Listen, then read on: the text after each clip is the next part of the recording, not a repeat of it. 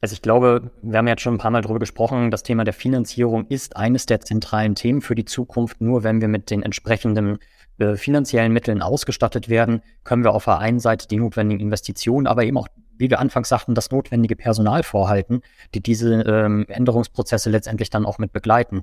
Und das ist so, so ein Wunsch, das würde ich mir wirklich, ähm, also ja, das wäre so der Wunsch, dass ähm, die Kostenträger gerade im Rahmen der Investkostensätze auf einer Seite, aber auch im Rahmen der Pflegekostensätze anerkennen, dass wir uns einfach bewegen müssen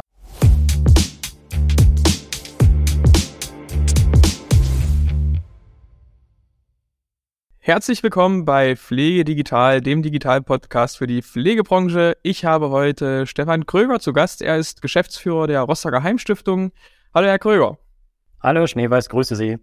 Ja, freut mich, dass Sie heute hier im Podcast mit dabei sind und uns einen Einblick in das Digitalgeschehen der Rostocker Heimstiftung geben. Wie mit jeder Podcast-Folge fangen wir erstmal mit einer kurzen Vorstellungsrunde an. Äh, möchten Sie sich einmal kurz vorstellen? So, wer sind Sie? Was machen Sie aktuell bei der Rostocker Heimstiftung? Und ja, vielleicht auch ein, zwei Sätze zur Rostocker Heimstiftung selbst.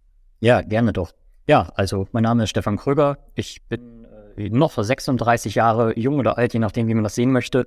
Und ähm, bin jetzt äh, ja gut knapp zwei Jahre in der Rostocker Heimstiftung unterwegs. Ähm, ganz ursprünglich, naja, ähm, habe ich mal äh, studiert, Betriebswirtschaftslehre, hat in dem Bereich auch ähm, meinen Schwerpunkt gelegt im Bereich Gesundheitsmanagement, Gesundheitsökonomie.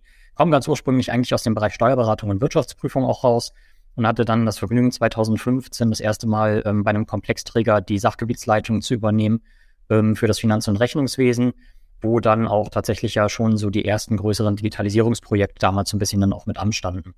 Ja, und dann hat es mich vor zwei Jahren nach äh, Rostock verschlagen, zur Rostocker Heimstiftung. Ähm, daran geknüpft war dann gleichzeitig die Geschäftsführung unserer Tochtergesellschaft, der Rodu Service GmbH. Und ähm, ja, wir sind ein Pflegeunternehmen, insbesondere in Rostock. Insgesamt betreiben wir sechs stationäre Pflegeeinrichtungen mit ähm, circa 760 vollstationären Plätzen, ähm, fünf davon im Stadtgebiet Rostock, eine in Kühlungsborn, haben ja 450 Mitarbeitende, circa 190 in der Tochtergesellschaft dann noch mit drin und ähm, ja, haben noch so die äh, zwei Tagespflegen und zwei ähm, ambulante Wohngruppen, die wir mit einem externen Partner zusammen betreiben. Knapp 120 Wohneinheiten noch im alten gerechten Wohnen und äh, ja, bewegen uns Schritt für Schritt sozusagen auf all das zu, was uns entweder gesetzgeberseitig oder ich sag mal aufgrund allgemein der gesellschaftlichen Rahmenbedingungen eigentlich so jeden Tag entgegenkommt. Mhm. Ja, da haben Sie auf jeden Fall einiges zu tun, würde ich sagen. Als Geschäftsführer ist ja äh, keine, kein kleines Unternehmen hier mehr. Und einige Ihrer Kollegen durften wir ja auch schon auf der äh, Pflegemesse in Rostock letztes Jahr kennenlernen. Also von daher auf jeden Fall auch ein schönes äh, Gebiet, in dem Sie da agieren. Ähm, jetzt fangen wir mal an, äh, zum Thema Digitalisierung zu kommen. Und zwar äh, wäre da meine erste Frage, äh, gibt es gerade Projekte in diesem Bereich, an denen Sie aktiv arbeiten? Ja, also das ist tatsächlich relativ breit gestreut. Wir haben auf der einen Seite die, ich sag mal, Verwaltungsstrukturen, die wir natürlich auch schon eine ganze Zeit äh, digital betrachten und weiter voranschieben äh, werden. Ähm, ich sag mal, dass wir das Thema Finanz- und Rechnungswesen, äh, elektronischer Workflow ähm, und so weiter und so fort schon mit drin haben. Das ist, glaube ich, heutzutage glücklicherweise fast selbstverständlich. Ähm, wir sind jetzt im Moment gerade in der Verwaltung an dem Thema dran.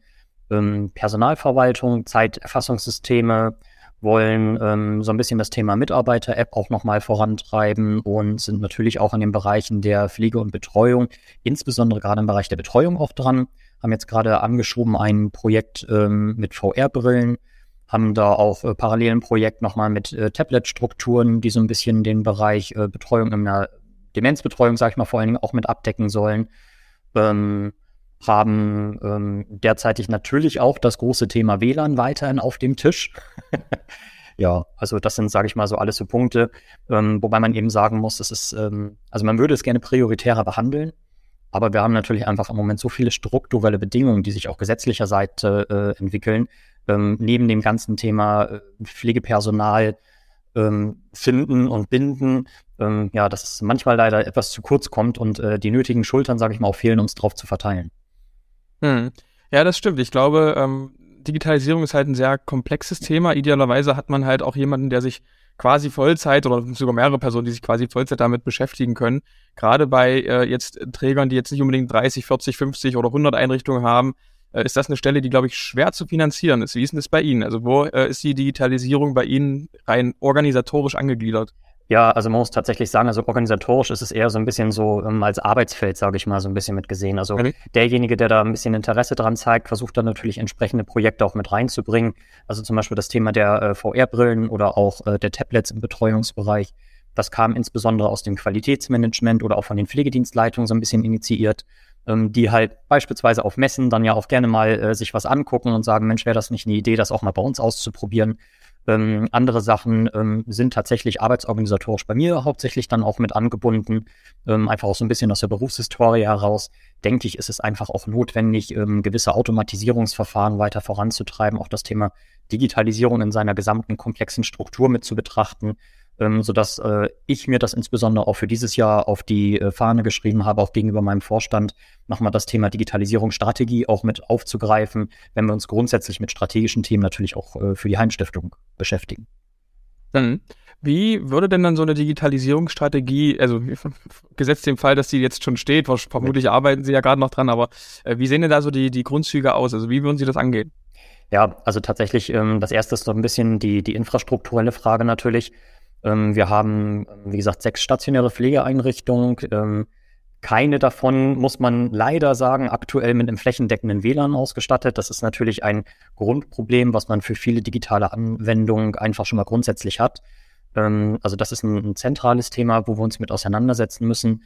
Auf der einen Seite haben wir Gebäudestrukturen, die ja einfach noch aus DDR-Zeiten auch äh, mit stammen, wo man sich dann auch die Frage stellen muss, welche Investitionen tätigt man ich sag mal jetzt in den nächsten Schritten dort oder kommt da nicht eher das ganze große Thema ähm, Generalsanierung, ähm, Teilneubau, Neubau eher in Betracht, bevor man jetzt größere Geldsummen dort investiert?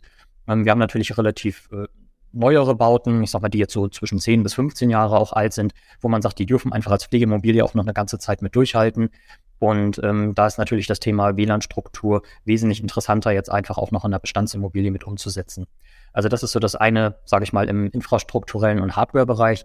Und das andere ist natürlich, da tut sich ja enorm viel auf dem Markt. Ähm, was gibt es ansonsten als äh, softwaregestützte Lösung ähm, oder ich sag mal auch im Hardware-Bereich so ein bisschen als unterstützende Lösung für die Kolleginnen und Kollegen. Und ähm, ich glaube, dass man da einfach äh, viele Sachen testen muss, ist, ähm, um zu gucken, passt das zur Heimstiftung? Passt das zu der jeweiligen Einrichtung? Also ich glaube, auch das ist nicht immer gleich. Das hängt ja auch sehr personenindividuell davon ab, sowohl auf, auf Seiten der Bewohner, aber auf der anderen Seite auch äh, auf Seiten der Mitarbeitenden. Ähm, wie wird sowas angenommen? Wird sowas tatsächlich dann auch mit genutzt? Also wir hatten in der Vergangenheit beispielsweise mal die Tova-Tafeln im Angebot. Ähm, da gab es, ich sag mal, zwei von vier Häusern, die fanden es total klasse und wollten die auch unbedingt dann beibehalten. Die, äh, zwei von sechs. Die anderen vier Häuser haben gesagt, ähm, nee, ist jetzt nicht unbedingt unser Thema. Wir gucken uns eher weiter noch mal so ein bisschen mit um.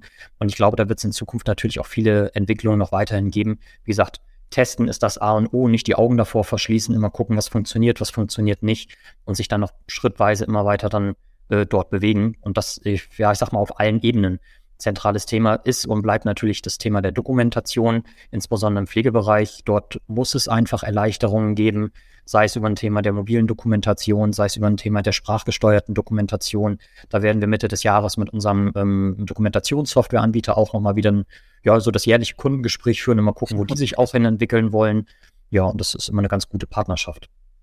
Mhm. Ja, das Thema Austesten, Ausprobieren ist, glaube ich, auch ganz wichtig. Ähm, ich sag mal, ich ich denke, es ist ein teurer Fehler, äh, wenn, wenn Träger, und man sieht es, also es ist eigentlich relativ simpel, aber man sieht es immer noch in der Praxis äh, zu oft, dass dann ein Träger von zentraler Seite aus, also aus dem Management heraus, äh, eine Lösung für gut befindet, sagt, okay, das müssen wir jetzt sofort einführen. Ähm, dann wird das den Häusern so übergestülpt und auf einmal merkt man, da regt sich dann interner Widerstand, weil es nicht zu den Prozessen passt, äh, weil die Leute das zu kompliziert finden, weil man sich vielleicht auch gewissermaßen operativ übergangen fühlt, weil man eben nicht im Rahmen von Pilotprojekten oder Testphasen einfach mal mitwirken konnte. Also von daher äh, auf jeden Fall das richtige Vorgehen da zu, zu testen, um dann auch zu sehen, hey, ähm, manche Häuser finden sowas wie die Torwartafel zum Beispiel gut, andere finden es eben nicht so gut. Und das gleiche kann man ja dann eben auch auf Tablets und, und, und andere Lösungen, glaube ich, anwenden. Ähm, jetzt hatten Sie ja selbst schon das Thema Finanzierbarkeit angesprochen im, äh, ich sage mal, Zusammenhang mit der WLAN-Thematik. Also die WLAN-Thematik äh, treibt ja ganz viele äh, Betreiber rum, vor allem die mit äh, relevanten Bestands- und, und, Altbau sozusagen. Das ist äh, kein günstiges Unterfangen und die naja, ähm, die 12.000 Euro Förderung über das Pflegepersonalstärkungsgesetz sind da meistens eher äh, ein Tropfen auf dem heißen Stein. Ähm, was gibt es da noch für Möglichkeiten, solche Projekte zu finanzieren? Wo könnte das Geld herkommen? ja, das ist eine gute Frage. Also ich sage mal, der Standard ist natürlich die Refinanzierung über die Investitionskostensätze, ähm, wo man, man da ja natürlich auch mal so, so ein bisschen gucken muss, dass es, ähm, naja, hohe Investitionen, die erstmal grundsätzlich Liquiditätsbedarf erfordern, den man ja selber dann irgendwie stemmen muss ähm, bewegen sich ja mittlerweile auch Anbieter, die sagen, okay, gibt es in Leasingmodellen oder gibt es eventuell auch in Finanzierungsmodellen, teilweise auch die Banken, die sowas mittlerweile gesehen haben und sagen, okay, in entsprechenden Gebäudestrukturen kann es auch mit finanziert werden. Ähm, tatsächlich das große, breite Spektrum der Förderlandschaft ist ja manchmal etwas undurchsichtig, muss man gegeben sagen. Ja. Ähm, und da muss man sich schon wirklich tief reinknien, um zu gucken, gibt es dort einzelne Fördermaßnahmen. Ähm, tatsächlich, zumindest ist das so der aktuelle Stand, die von Ihnen beschriebene Fördermaßnahme ähm, ist ja noch zumindest bis Ende 23 nach aktuellem Stand ähm, verlängert. Und ähm, die soll auch nochmal mit aufgegriffen werden bei dem einen oder anderen Projekt, tatsächlich aber eher im Bereich der äh, Softwarelösung, die wir jetzt weiterentwickeln wollen, ähm, gar nicht so sehr in dem infrastrukturellen Bereich dann auch mit. Und ähm, ja, ansonsten muss ich aber zugeben, ist mir jetzt gerade zumindest kein größerer Fördertopf bekannt, der sowas leider tatsächlich mit abgreift. Ja. Äh, haben Sie denn ein eigenes äh, Fördermittelakquise-Team oder ähnliches äh, intern oder äh, müssen Sie sich da auch sozusagen als Geschäftsführer selbst drum kümmern? Nee, da muss ich tatsächlich sagen, habe ich glücklicherweise eine starke Controlling-Abteilung, äh, die äh, sich mit dieser Thematik grundsätzlich auch auseinandersetzen darf. Ähm, ich meine, man liest natürlich irgendwie viel, sei es in den sozialen Medien, sei es in der Fachpresse, wo ja auch immer mal wieder solche Themen mit angeschnitten werden. Und wenn man da so, so ein bisschen Input hat oder irgendwie so einen kleinen Ankerpunkt, an dem man mal ansetzen kann, dann äh, liest man sich natürlich schon ein. Man möchte mit den Kolleginnen ja auch in den Austausch gehen. Aber ich sage mal, das Hauptthema tatsächlich nachher in der Umsetzung, das läuft wirklich im Controlling dann mit. Ja, ja, okay. Hat ja auch nicht, äh, äh, hat ja auch nicht jeder Träger sozusagen äh, Kollegen dort vor Ort, dem man das äh, verlässlich abtreten kann. Ja. Von daher, das ist auf jeden Fall ein Pluspunkt. Und wir hatten es ja auch schon bei anderen Podcast-Gästen, die genau das geschrieben hatten. Also ohne das Team der Fördermittelakquise würde digitalisierungstechnisch gar nichts gehen spannend und traurig zugleich, würde ich sagen. Aber ähm, wir hoffen mal, dass sich da in den kommenden Jahren ein bisschen was ändert. Ja, auf jeden Fall. Jetzt geht ja auch das Thema Digitalisierung und gerade das Thema Austesten nicht immer nur mit Erfolgen einher. Also äh, ein Torwarttafel hatten Sie selber gerade genannt, dass das Teilerfolg war, sage ich mal, in anderen Häusern mehr, in, in einer weniger. Ähm, gibt es andere Projekte, die Sie mal begonnen haben oder an denen Sie noch arbeiten, wo Sie gesagt haben, das hätte ich mir wesentlich einfacher, wesentlich besser vorgestellt oder hätte mir ein anderes ja, Outcome erhofft? Ja, also wir hatten beispielsweise im ähm, Anfang vergangenen Jahres ein ähm, Projekt zum Thema der mobilen Dokumentation, ähm, wo man zumindest erstmal schon mal im ersten Schritt glücklicherweise eine Lösung ähm, hatte, dass man sagt, man kann diese auch offline durchführen, dass wir letztendlich nur entsprechende ähm, Access Points in den Dienstzimmern eingerichtet haben. Dort gab es dann die WLAN-Struktur zumindest abgebildet zu einer Synchronisation der Daten. Ähm, dann konnten die Kolleginnen sich letztendlich das Tablet dann mitnehmen und auf dem Wohnbereich damit dann auch agieren. Ähm, da gab es allerdings, ähm, also zum einen muss man einschränkend sagen, hat es uns leider genau in der Zeit mit einer Corona, ähm, ja, mit dem Corona-Ausbruch dann auch getroffen, äh, sodass die Kolleginnen und Kollegen wahrlich anderes zu tun hatten, als sich auch noch genau mit dieser Thematik auseinanderzusetzen. Aber soweit dann das ähm, getestet wurde, das war eine Einrichtung über einen Zeitraum von knapp zwei Monaten, ähm, Gab es da beispielsweise auch die Rückmeldung, also aktuell, so wie das System gearbeitet hat, war es noch nicht anwenderfreundlich genug, um die äh, Fachkräfte insbesondere dann auch mit zu überzeugen. Ähm, ein Kritikpunkt war beispielsweise, das lag dann weniger an der Software, sondern an der Arbeitsorganisation. Sie gehen zum Bewohner, haben dann letztendlich die Handschuhe dann mit an und versorgen sie den Bewohner. Dann müssten sie die Handschuhe ausziehen, müssten dann die Dokumentation am Tablet dann vornehmen, haben eventuell was vergessen, müssen sich die nächsten Handschuhe anziehen und das ganze Prozedere sozusagen hinter den naja, je nachdem 15, 20 Bewohnern, die dann eben so äh, versorgt werden.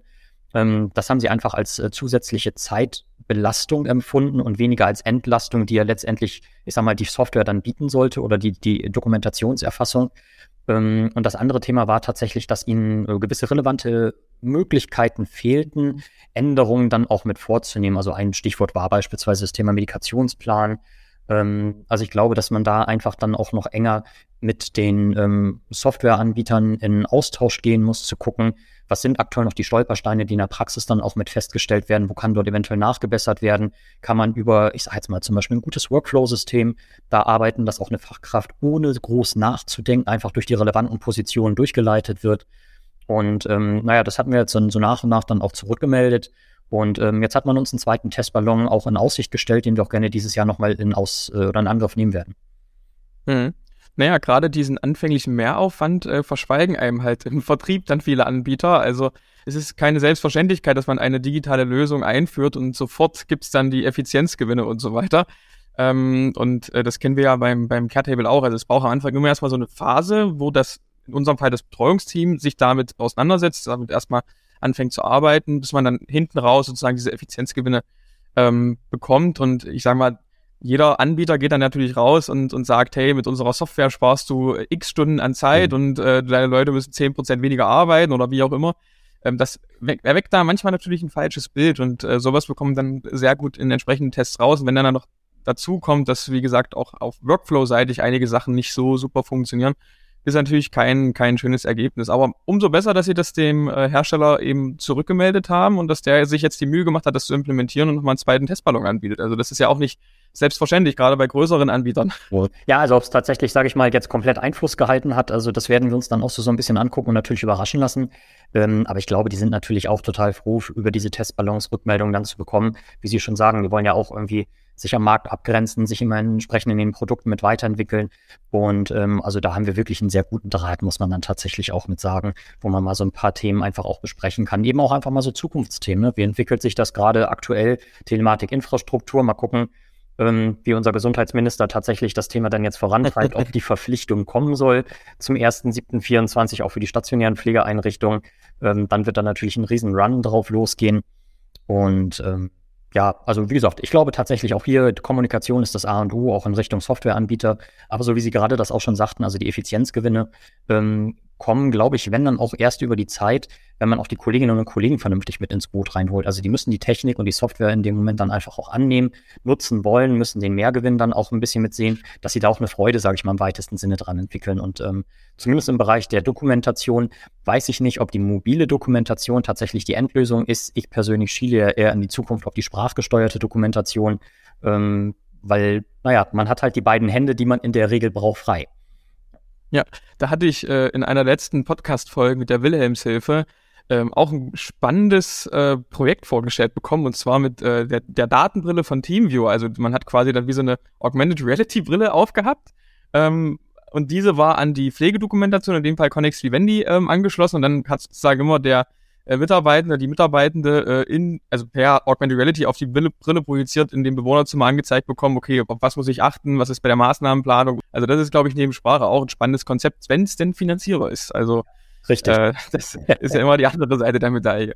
Wie ist denn das generell bei Ihren äh, Mitarbeitenden? Also haben Sie da das Gefühl, ähm, da wird, naja, Druck gemacht, digitaler arbeiten zu können oder gibt es da ja Zurückhaltung? Ähm, Druck von den Mitarbeitenden, meinen Sie jetzt? Ja, genau. Ja. Ähm, ich glaube, das ist sehr durchmischt. Also das ist tatsächlich so, okay. also einrichtungsindividuell sowieso, teilweise dann auch schon Mitarbeiter individuell. Also ich glaube, da sind viele dabei, die wirklich sich da gar nicht verscheuen und sagen, klar, man muss die Sachen ausprobieren, man muss sich da auch weiterentwickeln, aber eben auch ich, äh, naja, nur dort die Digitalisierung durchführen, wo die Digitalisierung auch wirklich einen Nutzen für die Mitarbeitenden bringt und nicht einfach aufgrund des Digitalisierungswillen an sich. Ähm, auf der anderen Seite haben sie natürlich einfach Kolleginnen und Kollegen und das ist vollkommen unabhängig von der Altersstruktur oder auch der Betriebszugehörigkeit, ähm, die, naja, ich sag mal, in dem Zusammenhang so weit glücklich sind, wie sie derzeitig arbeiten und natürlich so einem Change-Prozess auch so ein bisschen kritisch gegenüberstehen. Ich glaube einfach, weil auch die, die, die Anknüpfungs- und Kontaktpunkte äh, in den vergangenen Jahren da immer so, so ein bisschen gefehlt haben, zu gucken, wie geht sowas dann voran? Da ist natürlich viel Sorge dann in dem Zusammenhang. Also es erfordert eine hohe und gute Kommunikations- und Informationsstruktur auch. Naja, ich glaube, da ist auch viel Sorge um äh, mehr Kontrolle und äh, mehr Arbeit mit, noch, noch mit dem Feld. Also, ja, das Thema mehr Arbeit glaube ich tatsächlich auch. Ja, ja, das ist richtig. Ne? Also ähm, ich glaube zwar mittlerweile, also das, was man ja vor einiger Zeit immer noch gehört hat, naja, gerade die, ich sag mal, älteren Kolleginnen und Kollegen, die können ja oder wollen nicht mit Handys und so umgehen. Naja, mittlerweile läuft ja jeder irgendwie äh, mit einem Handy, Tablet, äh, Laptop, was auch immer, sage ich mal, durch die Gegend. Also ich glaube, das ist gar nicht mehr das große Thema.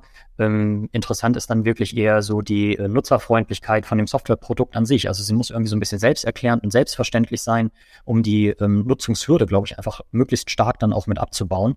Und das verbunden eben mit einer guten Präsentation und Information. Ähm, das kann, glaube ich, einfach nur so der Weg zum Ziel sein. Ja, da muss man aber auch mal sagen, ähm, viele äh, Pflegesoftwareanbietern bekleckern sich beim Thema Design auch nicht unbedingt mit Ruhm. Also ich meine, ja. wir sind alle jetzt äh, von unseren iOS und, und Android-Telefonen so, äh, ja, State of the Art, modernes Design, äh, alles geht innerhalb von zwei Klicks gewohnt. Ja gut, bei manchen Sachen ist es auch nicht äh, ganz so einfach. Und äh, dann schaut man sich so die typische Pflegesoftware an und bis auf ganz wenige Ausnahmen sehen die halt noch aus wie Windows äh, 95 im besten Fall. Äh, und man fragt sich, okay, ist da, ist da die Zeit stehen geblieben? Also das ich, also mich wundert es einfach immer wieder, wenn sagen Software das Kernprodukt einer Firma ist und dann aber nicht in die Weiterentwicklung des Designs äh, investiert wird. Mm, ja, ich glaube tatsächlich auch so, das Design wird immer so, so ein bisschen noch mit vernachlässigt. Ähm, man kann sicherlich auch teilweise eine Lanze dann für die Softwarehersteller äh, brechen. Ich glaube, die haben ja genauso das Problem, entsprechendes äh, Personal dann auch äh, zu finden ähm, beziehungsweise sind natürlich auch so ein bisschen daran geknüppelt, die, die fachlichen Anforderungen, die in die Richtung gestellt werden, aufgrund der Schnelllebigkeit der Gesetzgebung teilweise oder auch der Gesetzgebung, die zwar nicht sehr schnelllebig ist, aber wo die Konkretisierung erst leider sehr kurz vor knapp dann immer mitkommen, ähm, müssen da dann auch irgendwie umgesetzt werden. Und da muss ich tatsächlich auch sagen, also das ist natürlich eher mein Wunsch, dass dann auch wirklich die Fachlichkeit dahinter passt, ähm, als äh, erstmal, sage ich mal, das hübsche Design. Aber ich gebe Ihnen vollkommen recht. Also das ist natürlich einfach die Einstiegspforte für ganz viele und je einfacher, wie ich schon sagte, die äh, ja, Anwenderfreundlichkeit, desto besser letztendlich, glaube ich, auch der Nutzen. Hm, ja, was mir gerade eingefallen ist, ist, ich vermute, so eine Designänderung geht dann auch mit äh, großer Kritik bei manchen Bestandskunden einher. Also wenn dann eben die PDL schon seit 20 Jahren oder sagen wir mal seit 15 Jahren mit einer bestimmten Software arbeitet, in einem bestimmten Design und auf einmal ist der Button woanders äh, und man findet sich da nicht mehr zurecht. Ich glaube, das führt wahrscheinlich auch zu ein paar ähm, ja, bösen Gemütern. Ja, das ist nicht ausgeschlossen, ja.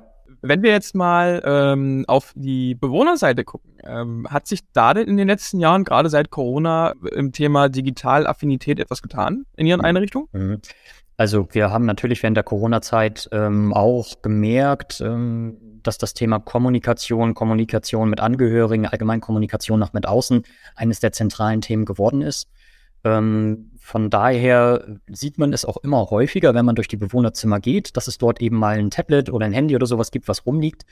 Mm, man muss jedoch auch sagen, zumindest für die vollstationäre Pflege machen wir auch die Erfahrung, die Bewohnerinnen und Bewohner kommen auch immer später in die Einrichtung mit rein. Das heißt, häufig ist die, ähm, ja, ich sag mal, die, die, die individuelle Voraussetzung, also was auch Krankheitsbilder und somit angeht, gar nicht mehr so sehr vorhanden, ähm, das auch wirklich nutzen zu können. Ähm, und das leider tatsächlich auch kombiniert, ähm, dass auch die Verweildauern immer kürzer werden. Ähm, nichtsdestotrotz, also man merkt schon, dass der Anspruch dann auch mit gestiegen ist. Also äh, definitiv haben wir das Thema natürlich im alpengerechten Wohnen. Also im altengerechten Wohnen hatten wir jetzt äh, im vergangenen Jahr tatsächlich auch mal so, so einen kleinen Workshop ähm, zum, zum Thema digital und ähm, wie nutze ich eigentlich Handys und so. Das war ähm, von extern so ein bisschen mit gefördert, haben das mit angeboten und das wurde auch sehr gut mit angenommen. Also da merkt man das schon. Da kann ich generell, glaube ich, sagen, die älteren ähm, Mitmenschen haben da kein Interesse dran, sondern ist, glaube ich, tatsächlich so ein bisschen abhängig davon, wie ist denn so auch das Lebensumfeld. Hm, naja, wir hatten ja auch in Dessau solche ähm, ehrenamtlichen Smartphone-Sprechstunden gemacht und ja. da war der Andrang tatsächlich wirklich sehr, sehr groß. Also die hatten auf jeden Fall äh, Lust und Interesse ähm, zu lernen, wie das funktioniert. Ja, auf jeden Fall. Also wir haben ja beispielsweise, das ist, ähm, geht natürlich ein bisschen in andere Richtung, kam ja auch ein ähm, Bereich äh, der jungen Pflege mit abgedeckt. Da sind die Voraussetzungen natürlich ganz anders. Also da wird ja. sowas auch grundsätzlich gefordert. Die wollen, ich sag mal, vernünftige LAN-Anschlüsse auf der einen Seite natürlich dann auch mit haben, ne, weil da geht mit PC-Technik und sag mal, ne, den Computerspielen und so weiter und so fort, das läuft da alles mit durch. Äh, da werden dann auch mehr eher Fragen gestellt wie, Mensch, können wir nicht mal irgendwo für den Betreuungsbereich eine Wii oder irgendwie sowas dann auch mit anschaffen? Und also da muss man natürlich noch ganz anderes Augenmerk dann drauf legen. Ja. Hm, ja, das stimmt, das ist ein ganz anderes Feld.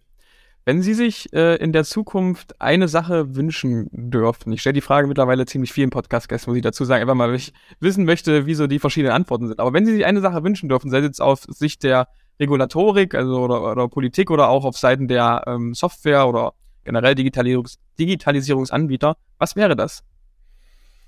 Also ich glaube, wir haben jetzt schon ein paar Mal darüber gesprochen, das Thema der Finanzierung ist eines der zentralen Themen für die Zukunft. Nur wenn wir mit den entsprechenden äh, finanziellen Mitteln ausgestattet werden, können wir auf der einen Seite die notwendigen Investitionen, aber eben auch, wie wir anfangs sagten, das notwendige Personal vorhalten, die diese ähm, Änderungsprozesse letztendlich dann auch mit begleiten. Und das ist so, so ein Wunsch, das würde ich mir wirklich, ähm, also ja, das wäre so der Wunsch, dass ähm, die Kostenträger gerade im Rahmen der Investkostensätze auf einer Seite, aber auch im Rahmen der Pflegekostensätze anerkennen, dass wir uns einfach bewegen müssen. Und auch diese, äh, die Pflegebranche, die ja leider immer im Volksmund noch so ein bisschen verstaubt wirkt, ähm, einfach, sage ich mal, aus diesem Sand raus muss und nach vorne blicken muss, weil nur dann können wir auch tatsächlich attraktive Arbeitsplätze schaffen, die auch zukünftig auch äh, für neue und jüngere Kolleginnen und Kollegen, glaube ich, auch einfach ein Magnet dann sind. Mhm. Ja, vielen Dank, Herr Kröger, für Ihre Zeit und für die offenen Worte. Gerne. Hat viel Spaß gemacht, äh, mit Ihnen darüber zu sprechen und ja, die Rostocker Heimstiftung aus diesem Blickpunkt mal ein bisschen näher kennenzulernen. Ja, vielen Dank auch meinerseits, hat mich sehr gefreut.